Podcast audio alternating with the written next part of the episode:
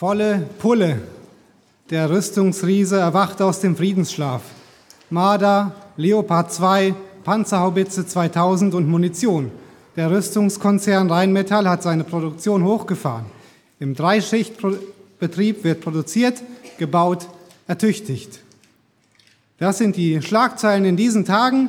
In Europa wird aufgerüstet, die Rüstungskonzerne jubeln über große Aufträge und die ganze Metallindustrie, die hinten dran hängt, jubelt mit. Mit dem Krieg in der Ukraine ist in ganz Europa auf einmal wieder bewusst geworden, dass es noch was anderes als Frieden gibt. Jahrelang wurde abgerüstet, die Wehrpflicht abgeschafft, Bunker zurückgebaut und als Serverräume genutzt. Und nun setzt Europa sich mit der Frage auseinander, was tun wir im Ernstfall? Alle eure Sorgen werft auf ihn, denn er sorgt für euch. Mit diesen tröstenden Worten hatte Petrus die Gläubigen im ersten Jahrhundert ermutigt, sich nicht unnötige Sorgen zu machen, sondern sich unter die gewaltige Hand Gottes zu demütigen. Gott zu vertrauen, dass er die Welt im Griff hat und sich nicht um die Dinge zu sorgen, die wir sowieso nicht im Griff haben. Und wenn ihr nach dieser letzten Predigt in eine Art Friedensschlaf gesunken seid, dann muss ich euch heute wieder aufwecken aus eurem Schlaf. Neben zu viel Sorgen lauert nämlich eine weitere Gefahr auf den Gläubigen, und zwar zu wenig Sorgen. Schon in der letzten Predigt haben wir gesehen, dass es berechtigte Sorgen gibt. Und zwar, wir sollen uns um die Dinge sorgen, wo Gott uns eine Verantwortung gegeben hat. Ein Vater sorgt sich um seine Familie, eine Mutter sorgt sich um ihre Kinder und ein Pastor, ein Ältester, sorgt sich um die Schäfchen in der Gemeinde. Eltern wissen, dass sie ihre Kinder vor Gefahren schützen müssen und deshalb warnt ihr eure Kinder, dass sie nicht mit Fremden mitgehen oder nicht zu nah an die Klippe gehen. Ein Hirte weiß, dass es wilde Tiere gibt, die seine Schäfchen gern zum Mittagessen verspeisen würden und deswegen muss er stets wachsam sein. Und auch für dich als Christ gibt es eine ständige Gefahr. Du hast Frieden mit Gott, ja, aber gleichzeitig hast du den Erzfeind Gottes, den Satan, ebenfalls zum Feind bekommen. Und mit diesem Erzfeind ist nicht zu spaßen. Und deshalb warnt Petrus, nachdem er sie gerade zur Demut gegenüber Gott aufgefordert hat und gegenüber den Mitmenschen und ihre Sorgen auf Gott zu werfen, warnt er sie eben nicht zu sorglos zu sein, und zwar, indem er sie daran erinnert, dass sie noch nicht im Himmel angekommen sind, sondern mitten in dieser Welt auf feindlichem Gebiet leben. Und für diese Zeit, die die Gläubigen noch auf der Erde leben, gibt er ihnen eine Dienstanweisung für ihren geistlichen Kampf. Das ist das Thema der heutigen Predigt, Dienstanweisung für deinen geistlichen Kampf. Könnt gerne aufschlagen, 1. Petrus 5, Vers 8 und 9, das ist der Predigtext heute.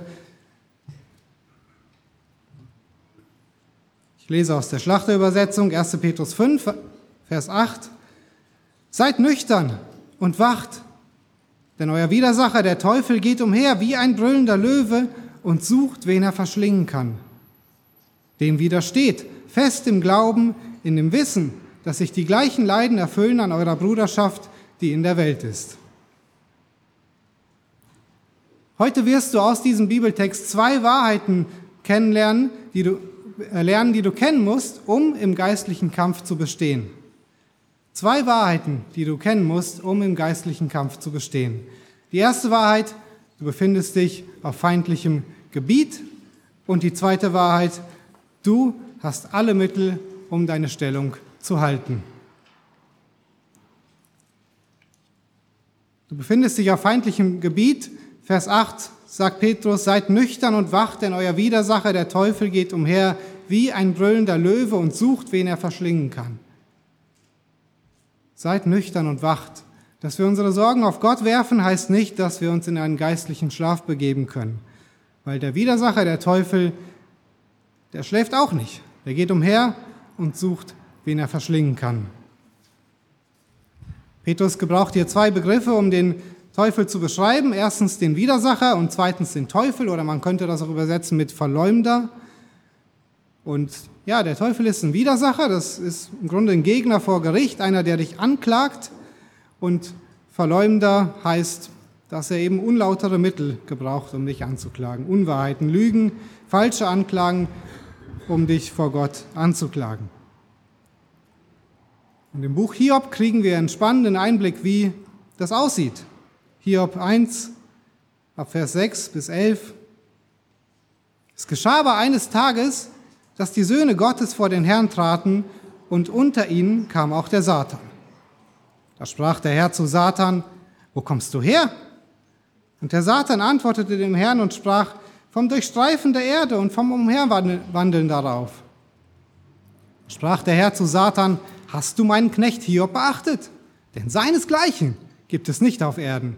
Einen so untadeligen, untadeligen und rechtschaffenen Mann, der Gott fürchtet und das Böse meidet. Der Satan aber antwortete dem Herrn und sprach, ist Hiob denn umsonst gottesfürchtig? Hast du nicht ihn und sein Haus und alles, was er hat, ringsum eingehegt? Das Werk seiner Hände hast du gesegnet und seine Herden breiten sich im Land aus. Aber strecke doch einmal deine Hand aus und taste alles an, was er hat. Lass sehen, ob er dir da nicht ins Angesicht absagen wird. Gott und Satan unterhalten sich über den gottesfürchtigsten Mann, der damals auf der Erde gelebt hat. Und Satan in seiner Hinterlist weigert sich anzuerkennen, dass Hiob wirklich gottesfürchtig ist. Er fordert Gott heraus, indem er Hiob unterstellt, dass er nur gottesfürchtig ist, weil Gott ihm mit Gelingen und mit Wohlstand gesegnet hat. In Offenbarung 12, Vers 10 lesen wir, ich hörte eine laute Stimme im Himmel sagen, nun ist gekommen das Heil und die Macht und das Reich unseres Gottes und die Herrschaft seines Christus, denn hinabgestürzt wurde, wer? Der Verkläger unserer Brüder, der sich vor unserem Gott verklagte, Tag und Nacht. Das ist die Beschreibung vom Teufel. Tag und Nacht hat er nichts anderes zu tun, als uns, die Gläubigen, vor Gott anzuklagen. Und kein Wunder, dass Satan, äh, dass Petrus den Satan, den Teufel, als einen brüllenden Löwen beschreibt, der sucht, was er verschlingen kann. Nun, Löwen gehören jetzt nicht gerade zu unserem gewohnten Anblick, Anblick, außer man geht in den Zoo. Aber warum brüllt ein Löwe? In erster Linie brüllt ein Löwe, um sein Gebiet zu markieren, sein Revier. Und sein Kehlkopf ist dabei ganz besonders geformt, wie auch bei anderen Wildkatzen. Ähm, sodass sie in der Lage sind, mit der Lautstärke von 114 Dezibel, vergleichbar mit einem Presslufthammer oder einer Harley Davidson, wenn sie richtig rührt, und das hört man kilometerweit in der Savanne. Und so wie dieser Löwe brüllt und mit seinem Gebrüll sein Revier markiert, so geht der, geht der Teufel auf dieser Erde umher, weil die Erde ist sein Revier. Nicht rechtmäßig, Gott hat die Erde geschaffen, sie gehört ihm, aber er erhebt seit seiner Rebellion Anspruch darauf und wird der Fürst dieser Welt genannt. Und seit Adam, dem Sündenfall, ist jeder Mensch unter seiner Herrschaft. Und Satan hasst kaum etwas mehr, als wenn Menschen aus seinem Herrschaftsbereich herausgerissen werden und anfangen für Gott zu leben und ihm zu dienen. Und so tut er alles, um die Menschen in seinem Herrschaftsbereich zu behalten. In unseren Breitengraden tut er das in erster Linie, indem er sie mit allen möglichen Dingen beschäftigt, damit sie ja keine Zeit haben, um sich über ewige Dinge Gedanken zu machen. Ihm gefällt es, wenn die Menschen mit ihrem Leben, mit ihrer Arbeit, ihrem Auto, ihrem Fußballverein, ihrem Haus mit Garten, ihrem Hund oder was auch immer sie haben, so eingenommen sind, dass sie überhaupt keine Zeit haben, auch nur einen Gedanken an Gott zu verschwenden. Kommen sie dann nach einem Schicksalsschlag doch mal auf die Idee, sich Gedanken um den Tod zu machen und das, was danach kommt, dann hat er eine Menge Beruhigungsmittel bereit. Musik und Filme, um den Kopf abzuschalten und wenn das nicht reicht, gibt es Alkohol, Tabletten, Rauschmittel bis hin zu schweren Drogen. Warum? Nur damit die Menschen sich keine Gedanken um die Ewigkeit machen müssen. Gott sei Dank ist Satan nicht der Größte. Gott ist größer als Satan und Gott rettet jeden, den er retten will, aus seinem Herrschaftsbereich heraus in sein eigenes Reich. Und auf diese Menschen, die Gläubigen, die nun in Gottes Herrschaftsbereich sind, hat Satan es ganz besonders abgesehen. Petrus schreibt genau diesen Gläubigen, dass er umhergeht und sucht, wen er verschlingen kann. Und auch hier ist das Bild des Löwen wieder sehr eindrücklich. Wenn ein Löwe auf Beute geht, auf Beutejagd, dann ist es nicht gleich sichtbar. Tagsüber döst er meistens, es ist ihm viel zu heiß und zu anstrengend, aber sobald es anfängt zu dämmern, macht er sich auf die Jagd. Und zwar nicht alleine, sondern oftmals im Rudel oder in der Regel im Rudel. Und Löwe geht dabei sehr hinterlistig vor.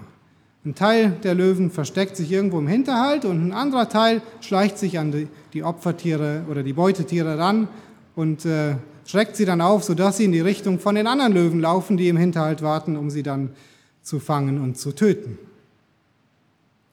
Und so wie die Löwen hinterlistig, strategisch und mit einer absoluten Tötungsabsicht vorgehen, so geht auch Satan genauso strategisch und hinterlistig vor.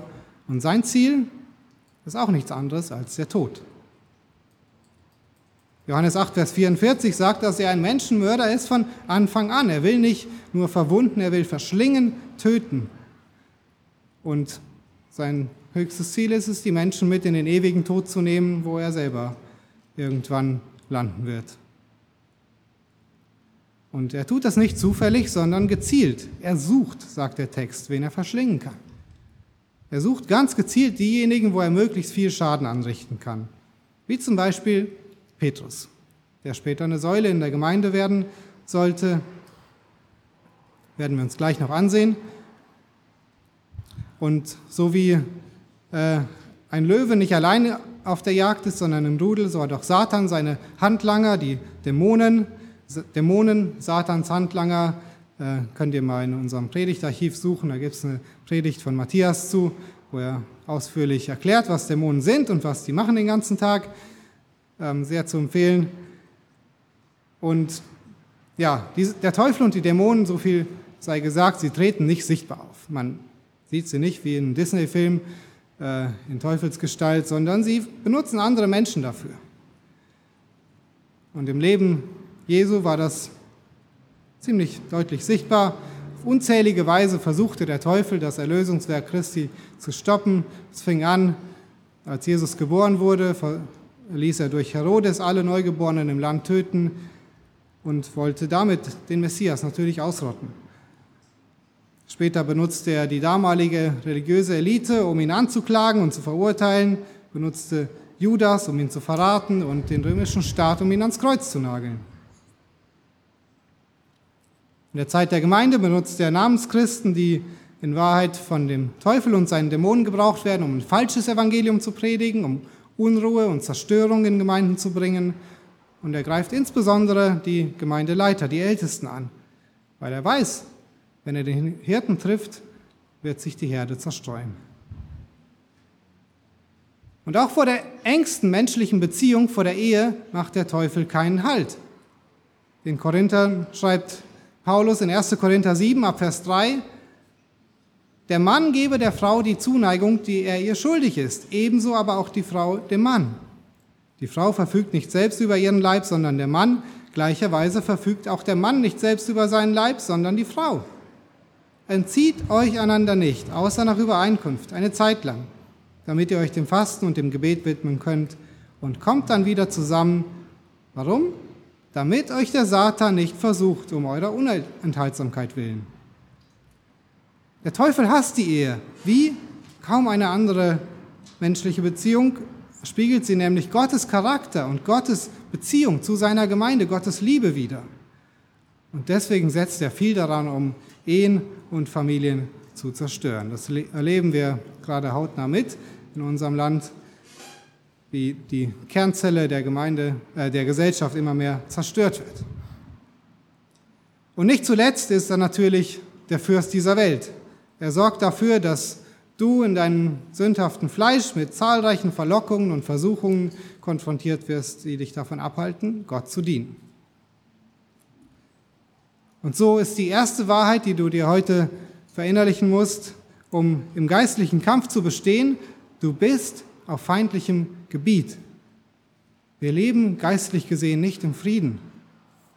Auch wenn dein gewohntes Leben ziemlich friedlich aussehen mag, wenn du abends auf der Terrasse sitzt und den Sonnenschein genießt, und musst dir trotzdem bewusst werden, es ist ein geistlicher Kampf, der tobt. Wir sind in Satans Revier, in seinem Herrschaftsgebiet.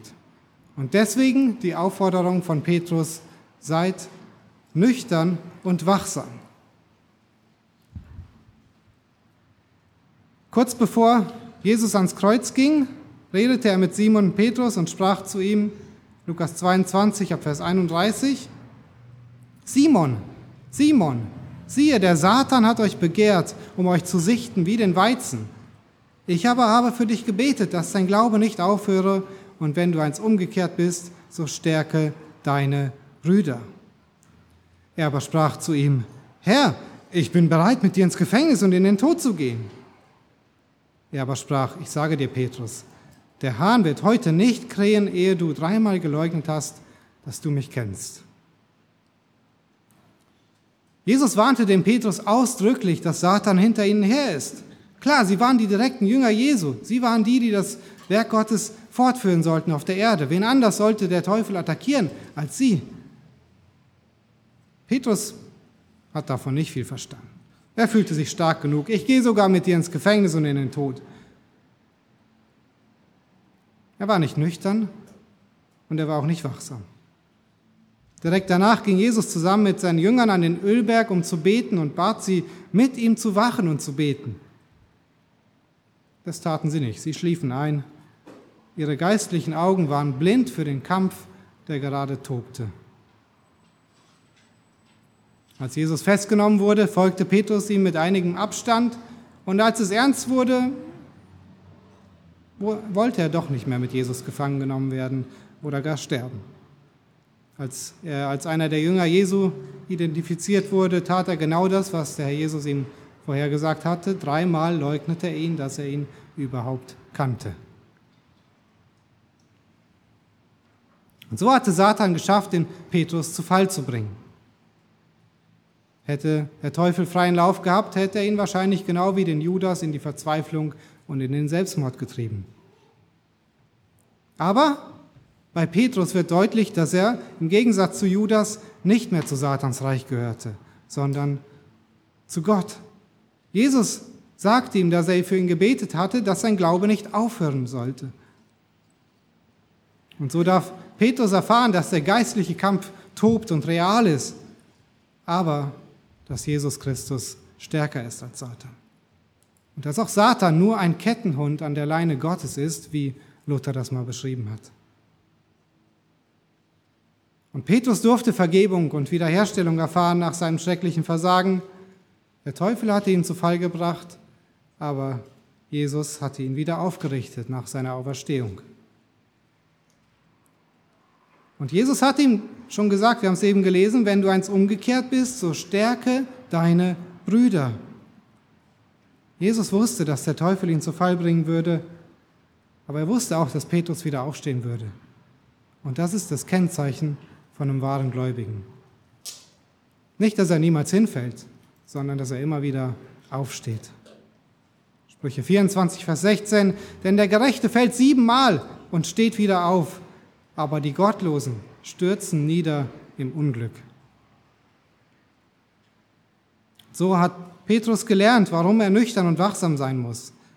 Und er hat dem Befehl des Herrn Jesus gefolgt, dass er seine Brüder stärken soll, wenn er umgekehrt ist. Und dieser Petrus, genau dieser, schreibt eben nun in seinen Brief das, was wir auch heute gelesen haben, damals an die verfolgte und leidende Gemeinde. Seid nüchtern und wacht. Denn euer Widersacher, der Teufel, geht umher wie ein brüllender Löwe und sucht, wen er verschlingen kann.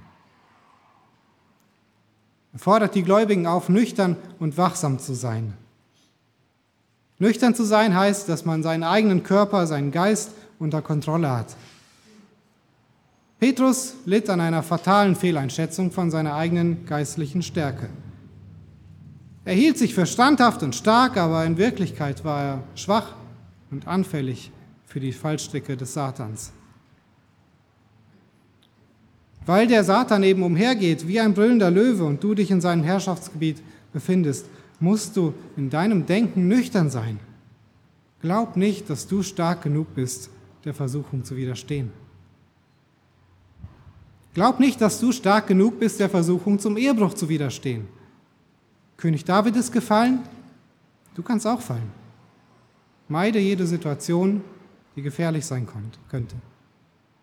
Meide es allein mit einer fremden Frau zu sein, meide es Orte zu besuchen, die dich in Versuchung bringen, egal ob im Internet oder in der Realität. Meide es, deine Blicke schweifen zu lassen. Und glaub nicht, dass du der Versuchung der Habsucht widerstehen kannst. Plane dein monatliches Budget. Plane deine Einkäufe. Plane deine Investitionen, vor allem deine Investitionen ins Reich Gottes. Sonst fällst du immer wieder auf die vielen Verlockungen und Versuchungen herein, die der Satan in dieser Welt platziert, wo du dein Geld loswerden kannst und wirst dich jeden Monat neu wundern, wo dein ganzes Geld schon wieder hin ist. Sei nüchtern in deinem Denken. Sei dir bewusst, es ist ein feindliches Gebiet, wo wir sind. Und es gibt zahlreiche Versuchungen und Verlockungen. Ich will nur kurz anmerken, natürlich ist nicht Satan schuld, wenn wir sündigen. Satan benutzt unsere Sünde, um uns zu verführen. Das macht Jakobus in Jakobus 1, Vers 14 deutlich. Jeder Einzelne wird versucht, Wann? Wenn er von seiner eigenen Begierde gereizt und gelockt wird. Und Satan versteht es eben genau diese Begierde in uns, das Verlangen nach einem bequemen und einfachen Leben, das Verlangen nach emotionaler oder sexueller Erfüllung. Diese Begierde kennt Satan. Und er bietet uns einen schnellen Weg an, wie wir das, diese Begierde stillen können. Ein Weg, der scheinbar ohne Konsequenzen ist in dem Moment. Natürlich ist das nicht der Fall. Vers 15 und 16 sagt Jakobus, Danach, wenn die Begierde empfangen hat, gebiert sie die Sünde, die Sünde aber, wenn sie vollendet ist, gebiert den Tod. Also du musst die Taktik Satans kennen. Er lockt dich mit deinen Begierden, mit dem, was du unbedingt haben willst, mit Sünde und was der Teufel letztendlich immer beabsichtigt, ist der Tod.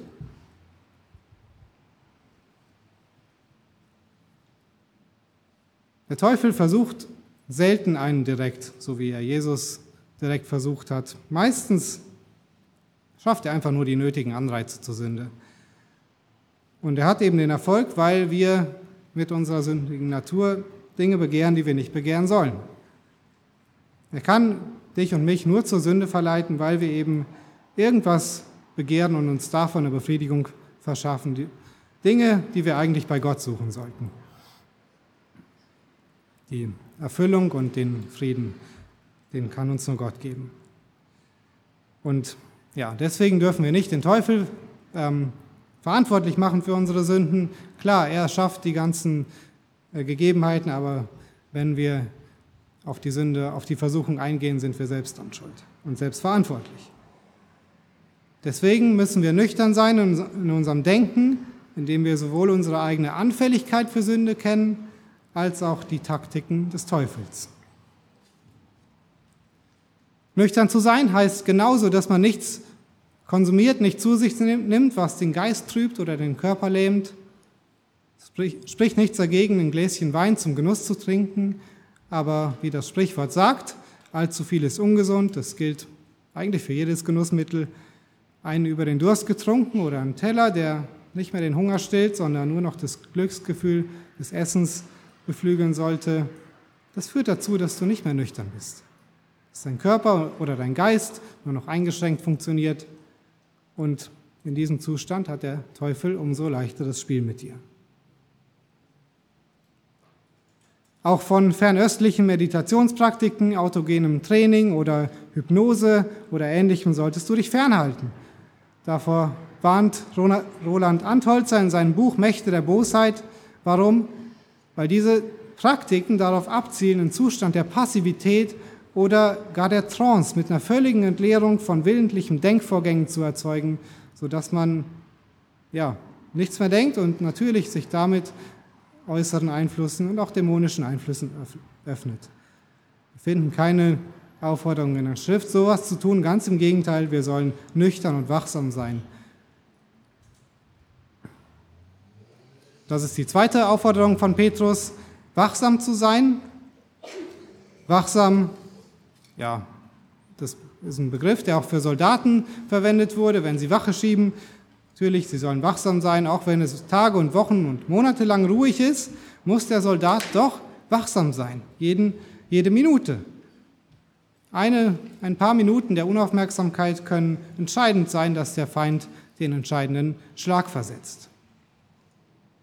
Ein Marinesoldat, der die Aufgabe hat, das Radar auf dem Schiff auf feindliche Torpedos zu überwachen, der braucht nur zwei Minuten, hat nur zwei Minuten Zeit, wenn es auf dem Radar erscheint, zu reagieren und Abwehrmaßnahmen einzuleiten.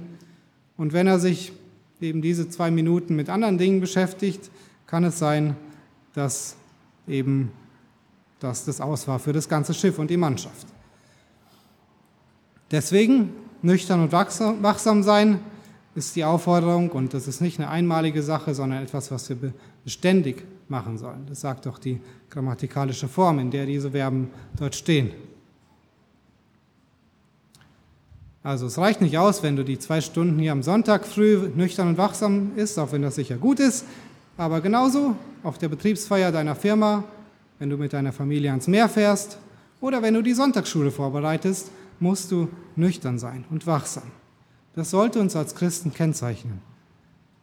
Warum? Ja, eben weil dieser Kampf tobt, weil der Teufel umhergeht, können wir uns nicht erlauben, ein locker leichtes Leben zu leben, das ja, so tut, als gäbe es diesen Kampf nicht. Petrus, haben wir eben schon gesehen, hielt es nicht für nötig, wach zu bleiben, um mit dem Herrn Jesus zu beten, hatte keine geistliche Kraft, um den Angriffen des Satan standzuhalten. Wäre er nüchtern gewesen, hätte er die Warnung des Herrn Jesus ernst genommen und hätte mit ihm gewacht, dann wäre ihm dieser Fall vielleicht erspart geblieben. Aber in dem Ganzen ist das das Ermutigende, was wir in Petrus seinem Leben sehen. Er hat die Lektion gelernt. Jesus hat ihn wiederhergestellt und er ist zu einer nüchternen und wachsamen Person geworden. In der Apostelgeschichte, nachdem Jesus im Himmel war, in den Himmel aufgefahren ist, lesen wir in Kapitel 5, dass er zusammen mit anderen Aposteln ins Gefängnis geworfen wurde. Und ein Engel hat sie in der Nacht befreit und am nächsten Tag stehen die Apostel wieder im Tempel und lehren, so wie sie es vorher getan haben. Und als sie dann vor den Hohen Rat und die Hohen Priester gestellt wurden die gleichen Personen, die Jesus verurteilt haben, ähm, sehen wir, dass dieser Je äh, Petrus, der Jesus dreimal verleugnet hat, nicht mehr der gleiche ist. Petrus hat gelernt, Gott mehr zu fürchten als die Menschen. Und ja, das sagt er ihnen auch, als sie ihm verbieten wollen, in Jesu Namen zu, äh, oder von Jesus zu reden, sagt er, man muss Gott mehr gehorchen als den Menschen. Er hat keine Angst mehr vor dem Leben, was sie ihm vielleicht nehmen können von, vor dem Gefängnis, sondern die Gottesfurcht prägt ihn nun. Der Heilige Geist, den Jesus gesandt hat, der gibt ihnen die Kraft, eben diese Zeugen zu sein, die sie sein sollten, auch angesichts von Gefängnis und Tod. Er hat gelernt, die geistliche Dimension in dem Ganzen zu sehen und für den Herrn Jesus einzustehen in diesem Kampf.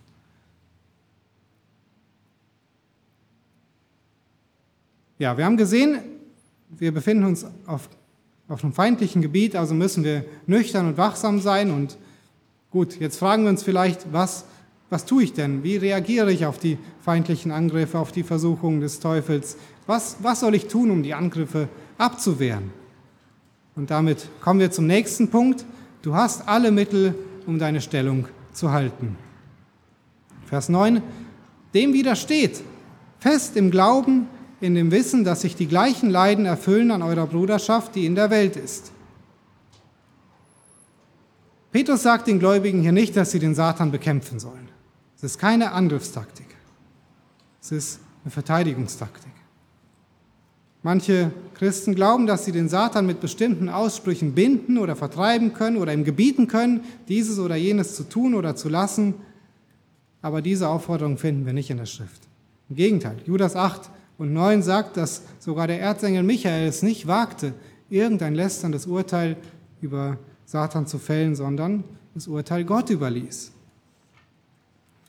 Unser Job ist es nicht, dem Teufel irgendwas zu gebieten oder mit irgendwelchen Formeln ihn zu beschwören, sondern ganz einfach ihm zu widerstehen, eine Verteidigungstaktik. Wie tun wir das? Indem wir uns weigern, auf ihn zu hören und uns unter Gottes gute Hand beugen, wie Benedikt Peters in seinem Kommentar zum Petrusbrief schreibt. Gerade ein paar Verse vorher hat Petrus nämlich geschrieben, dass Gott dem Hochmütigen widersteht, den Demütigen aber Gnade gibt. So demütigt euch nun unter die gewaltige Hand Gottes, damit er euch erhöhe zu seiner Zeit. Und diese Unterordnung unter Gottes Führung ist dem Teufel absolut zuwider. Es ist ja genau diese Auflehnung, was zu seinem Fall geführt hat, die Rebellion gegen Gottes Autorität über ihn. Deshalb ist er ja ein gefallener Engel und kein heiliger Engel mehr. Also wenn du dem Teufel in die Hände spielen willst, dann kannst du genau das Gleiche tun, diese Ordnung ignorieren, die Gott in die Welt gesetzt hat, dich den Ältesten nicht unterordnen, sondern ein eigenes Ding machen, dich dem Staat nicht unterordnen, der ist ja sowieso korrupt und gottlos und auch deinen Mann dich nicht unterordnen, der ist ja eh ungeistlich. Wenn du so denkst und handelst, dann hast du Gott selbst zum Feind, wie Petrus in Kapitel 5, Vers 5 deutlich gemacht hat. Gott widersteht dem Hochmütigen. Und damit bist du auf der Seite des Teufels und unterstützt seine Agenda von Rebellion und Zerstörung. Das erste Mittel, dem Teufel zu widerstehen, ist also, sich in diese Ordnung, die Gott gegeben hat, einzufügen. Das ist ein Aspekt davon, was Petrus meint, im Glauben, fest im Glauben zu sein. Er sagt, dem widersteht fest im Glauben, Vers 9. Du musst Gottes Wort kennen, du brauchst ein festes Vertrauen auf seine Macht, auf seine Souveränität, aber genauso auf seine Weisheit, auf seine Liebe, wie wir in der letzten Predigt über Sorgen gesehen haben, dass Gott die Kontrolle hat, auch über alle Dinge in deinem Leben, und dass er nicht nur die Kontrolle hat, sondern für dich sorgt, wie ein guter Hirte, dass er dich kennt, dass er weiß, was du brauchst und dass er dich liebt und dir das geben will, was du brauchst. Im Jakobusbrief, Kapitel 4, Vers 7, bringt Pet äh, Jakobus diese beiden Dinge genauso zusammen. Er sagt, Jakobus 4, Vers 7, so unterwerft euch nun Gott und widersteht dem Teufel, so flieht er von euch. Dem Teufel zu widerstehen beginnt damit, dass man sich Gott unterwirft. Von wem können wir das besser lernen als von dem Herrn Jesus? Wir haben zwei Predigten gehört über seine Versuchung in der Wüste, wie er dem Teufel widerstanden hat. 40 Tage war er, hatte Hunger, das ist sehr nüchtern ausgedrückt, aber er hatte wirklich Hunger. Und der Teufel versucht ihm mit der Aussage, wenn du Gottes Sohn bist, sprich, dass diese Steine Brot werden. Jesus wusste, dass er das nicht tun konnte, weil er damit Gott, seine Macht, die er, er hatte, zu seinem eigenen Vorteil missbrauchen würde und an dem Versorgen durch seinen Vater zweifeln würde. Und er antwortete mit der Schrift und sagte, der Mensch lebt nicht vom Brot allein, sondern von einem jeden Wort, das aus dem Mund Gottes hervorgeht. Jesus konnte die fromme Aussage des Teufels entlarven und sagen, das ist ein Affront gegen Gott. Weil, warum konnte er das? Weil er die Wahrheit kannte. Konnte er die Halbwahrheit, die Lüge enttarnen. Und als der Teufel ihn auf die Zinne des Tempels stellt und vor aller Öffentlichkeit versucht, runterzuspringen und Gott zu vertrauen, dass er ihn bewahrt, sagt er wiederum, wiederum steht geschrieben, du sollst den Herrn, deinen Gott, nicht versuchen. Wieder entlarvt der Herr Jesus diese fromm klingenden Worte vom Teufel und er weiß, dass es Unglaube wäre, das zu tun und Gott zu prüfen. Und auch bei der letzten, bei der dritten Versuchung, als der Teufel ihm eine Abkürzung bietet, jetzt sofort die Reiche der Welt zu haben und ihre Herrlichkeit, wenn er nur niederkniet vor ihm, auch da antwortet er ihm mit der Schrift. Du sollst den Herrn, deinen Gott, anbeten und ihm allein dienen. Jesus widerstand dem Teufel, fest im Glauben, wie Petrus es ausdrückt. Er vertraute darauf, dass Gott ihn versorgen würde, dass Gottes Wort wahr ist und dass er Gott nicht prüfen darf und dass Gott ihm zu seiner Zeit das Reich geben wird, was er ihm versprochen hat. Jesus kannte die Schrift und konnte die Lügen des Teufels damit enttarnen. Kannst du das von dir sagen?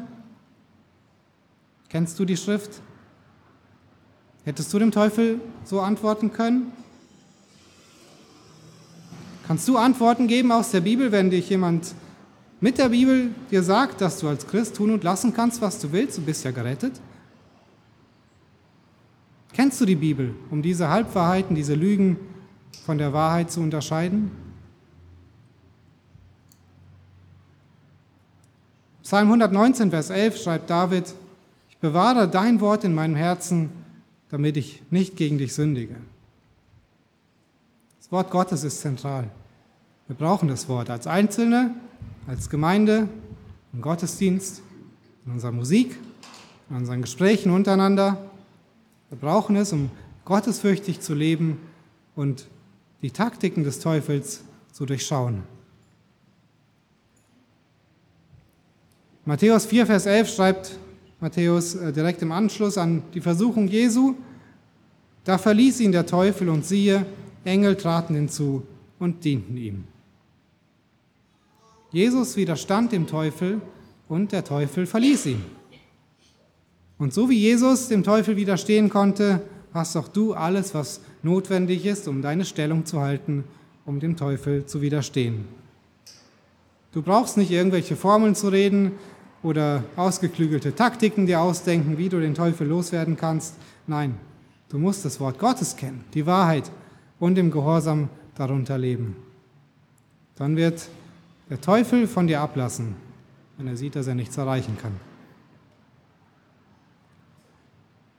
Den Korinthern schrieb Paulus in 2. Korinther 10, Vers 3 bis 5, denn obgleich wir im Fleisch wandeln, so kämpfen wir doch nicht nach der Art des Fleisches. Denn die Waffen unseres Kampfes sind nicht fleischlich, sondern mächtig durch Gott zur Zerstörung von Festungen, sodass wir Vernunftsschlüsse zerstören und jede Höhe, die sich gegen die Erkenntnis Gottes erhebt, und jeden Gedanken gefangen nehmen zum Gehorsam gegen Christus. MacArthur schreibt dazu in seinem Kommentar zum Neuen Testament, Vernunftsschlüsse sind satanische Ideologien, Ideen, Theorien, religiöse Philosophien und Gedankensysteme, die sich gegen die Erkenntnis Gottes erheben.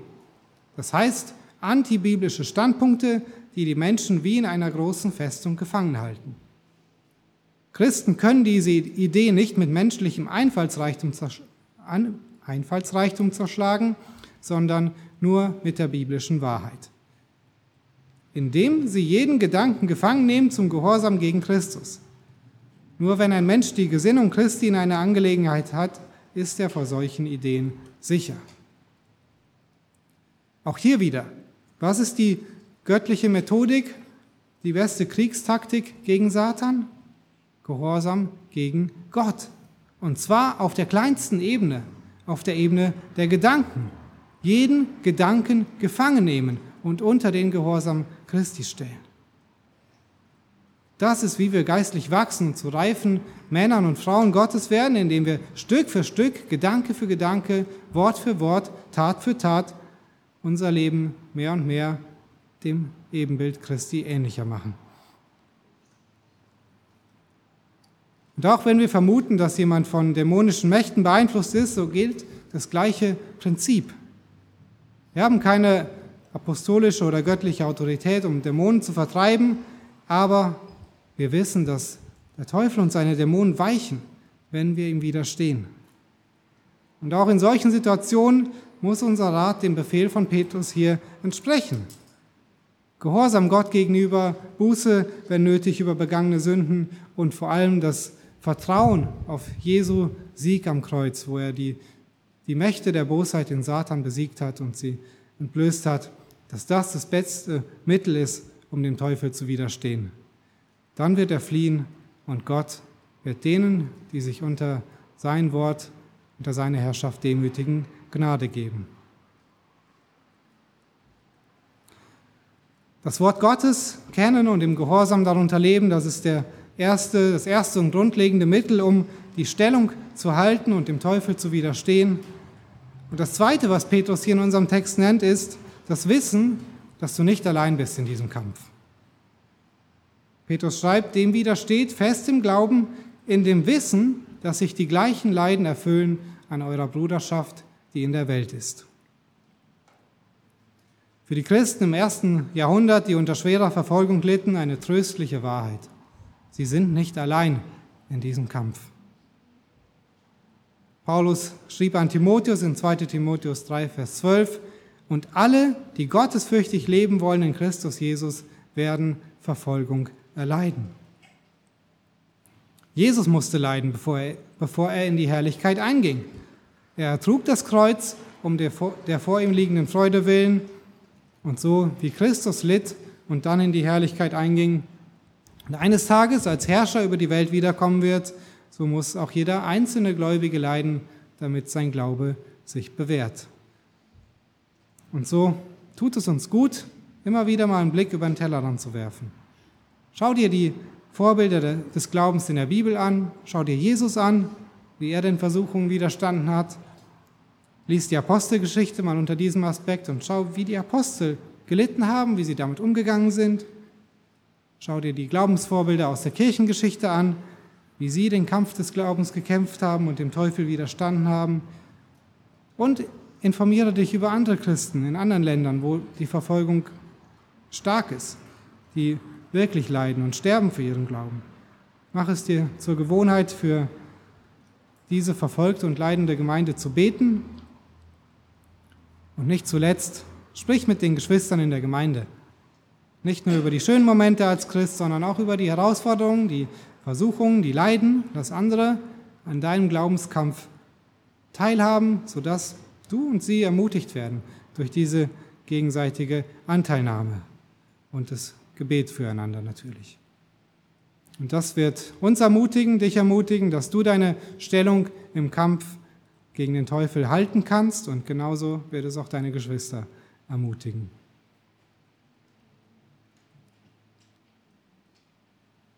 Wir haben heute gesehen, wie wir als Christen auf dem geistlichen Schlachtfeld stehen, dass der Teufel wie ein brüllender Löwe umhergeht und ständig auf der Suche nach seinem nächsten Opfer ist.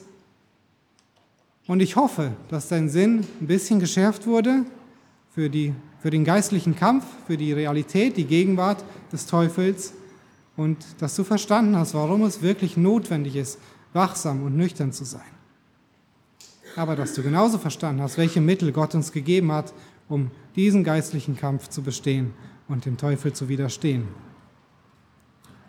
Und wie wir eben schon gesehen haben, das möchte ich nochmal wiederholen, Gottes Wort ist zentral. In dem Buch Teuflische Strategien schreibt Warren Wiersbe, es gibt keinen Grund, weshalb ein Gläubiger seine Bibel nicht kennen sollte. Das Wort Gottes ist für uns in vielen Übersetzungen erhältlich. Wir haben den Heiligen Geist, der in uns wohnt und der uns die Wahrheiten des Wortes lehren will. Es gibt zahlreiche Hilfen für das Studium der Bibel. Wir können das Radio anstellen und ausgezeichneten Predigern und Bibellehrern zuhören, die uns Gottes Wort auslegen. In den örtlichen Gemeinden gibt es überall Leute, die uns biblische Lehre weitergeben. Und an vielen Orten gibt es Bibelschulen und Bibelstudiengruppen, wo man sich weiter unterweisen lassen kann. Wenn ein Gläubiger heutzutage seine Bibel nicht kennt, ist das einzig seine eigene Schuld. Soweit das Zitat. Neben dem persönlichen Studium und den vielen Möglichkeiten, hier in der Gemeinde Gottes Wort zu hören und anzuwenden, hat Wiersby Bibelschulen erwähnt. Das EBTC haben wir eben schon gesehen, wir haben eine Menge Absolventen, das heißt, das eine Bibelschuljahr ist vorbei, das neue beginnt bald. Also auch für dich die Empfehlung, wenn du weiter lernen willst, die, das Wort Gottes besser zu verstehen, um den listigen Kunstgriffen des Teufels besser widerstehen zu können, herzliche Empfehlung, dich zu einem der Kurse anzumelden. Ich selbst durfte sehr stark profitieren von den Lehrern dort. Und zum Schluss, der Jesus konnte dem Teufel nur widerstehen, weil er Gottes Wort im Herzen hatte. Er konnte diese Halbwahrheiten, diese Lügen entlarven, weil Gottes Wort in seinem Innern war. Er hat es verinnerlicht. Psalm 1, Vers 1 und 2 sagt, wohl dem, der nicht wandelt nach dem Rat der Gottlosen, noch tritt auf den Weg der Sünder, noch sitzt, wo die Spötter sitzen, sondern seine Lust hat am Gesetz des Herrn und über sein Gesetz nachsinnt Tag und Nacht. Wie kommt Gottes Wort in dein Herz? Indem du es nicht nur liest und nicht nur stur auswendig lernst, auch wenn auswendig lernen gut ist, aber vor allem, indem du darüber nachsinnst.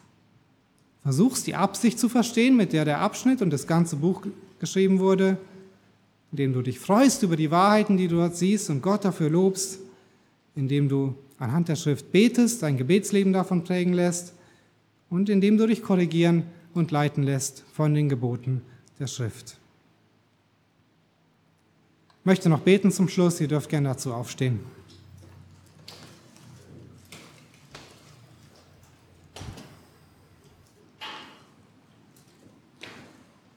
Herr Jesus Christus, ich danke dir, dass du gesiegt hast. Der Teufel ist ein besiegter Feind. Er, ja, du hast am, am Kreuz triumphiert über all die Mächte der Bosheit und deswegen müssen wir keine Angst vor dem Teufel haben. Und doch hat er noch, ja, ist er noch wie ein brüllender Löwe auf der Erde. Er geht umher, solange er noch Zeit hat. Und ja, ich möchte dich bitten, dass du uns hilfst, dass unsere geistlichen Augen geschult werden, dass wir lernen, diese geistliche Ebene zu sehen, dass wir den geistlichen Kampf wahrnehmen, dass wir ja, lernen, nüchtern zu sein und wachsam in unserem Leben den ganzen Tag, dass wir nicht auf die vielen Versuchungen und Verlockungen des Teufels hereinfallen, sondern dass wir immer weiter wachsen und ja, so wie wir gehört haben, jeden einzelnen Gedanken gefangen nehmen und an der ersten Stelle, wo Sünde entsteht in unserem Denken ansetzen, um ja, unser Denken erneuert, erneuern zu lassen, dass wir das denken, was gut ist, was wahr ist, was aus deinem Wort kommt und ja, dass wir uns nicht verführen lassen. Bitte hilf uns, standhaft zu werden und standhaft zu sein, unsere Stellung zu halten. Hilf uns, dein Wort immer besser zu verstehen mit den ja, vielen Möglichkeiten. Wir möchten dir danken für die vielen Möglichkeiten, dein Wort zu hören, zu lesen und zu studieren und auch von vielen Männern und Frauen zu lernen, die uns da vorangegangen sind und vorangehen. Bitte, ja, hilf uns einfach, mach uns wirklich ja, zu treuen Männern und Frauen Gottes, die ja, dir treu nachfolgen und sich nicht ablenken lassen von den vielen Versuchungen und Verlockungen. Bitte segne besonders auch die kommende Woche, dass wir ja, ein helles Licht sind, auch durch unseren Wandel. Amen.